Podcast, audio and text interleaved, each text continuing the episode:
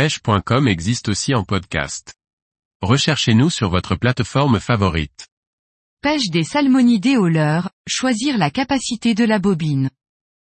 Par Morgane Calu. La capacité de la bobine a une importance pour bien pêcher la truite au leurre. Il ne faut pas confondre la capacité et la taille de la bobine. Découvrons quelle bobine choisir et pourquoi.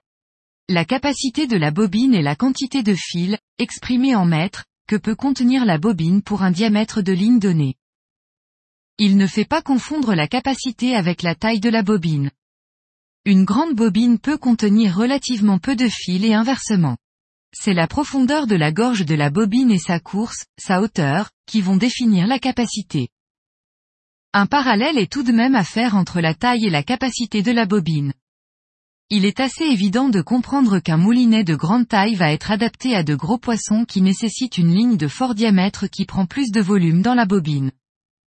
Pour la truite, on va quasiment dans tous les cas choisir des bobines dites shallow.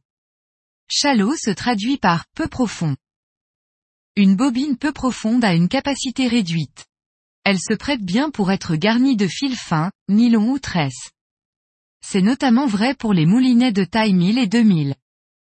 Les moulinets de taille 500, ont souvent une bobine avec une course réduite, mais une gorge assez profonde qui traditionnellement se prête à l'usage du nylon pour la pêche à l'ultra léger.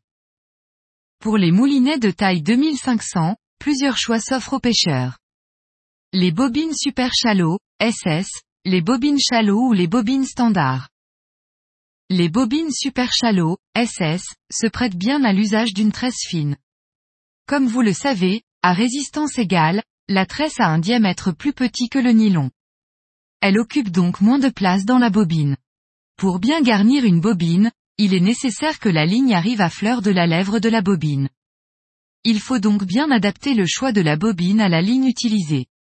Il est inutile de vouloir mettre 500 mètres de tresse dans une bobine pour bien la remplir, pour peu que vous trouviez une marque qui propose de telles quantités.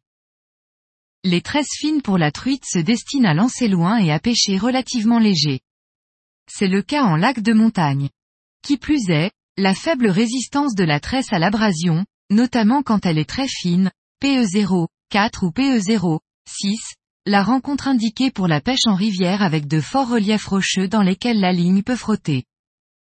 Les bobines shallow, S, se prêtent à l'usage de tresses plus grosses, PE0, 8 ou PE1 c'est une configuration assez polyvalente pour pêcher amont en rivière ou en lac de barrage.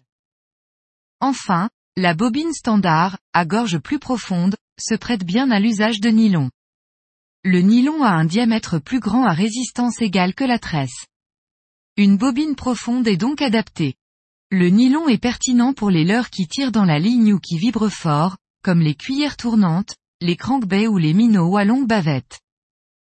Je fais un aparté sur le fluorocarbone, dont l'usage en corps de ligne est anecdotique pour la truite.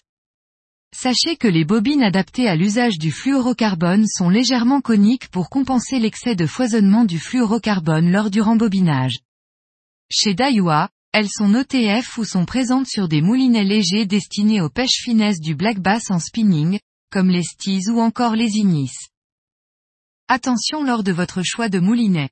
Les bobines pour le fluorocarbone sont données comme compatibles avec l'usage de la tresse, mais pas avec l'usage du nylon.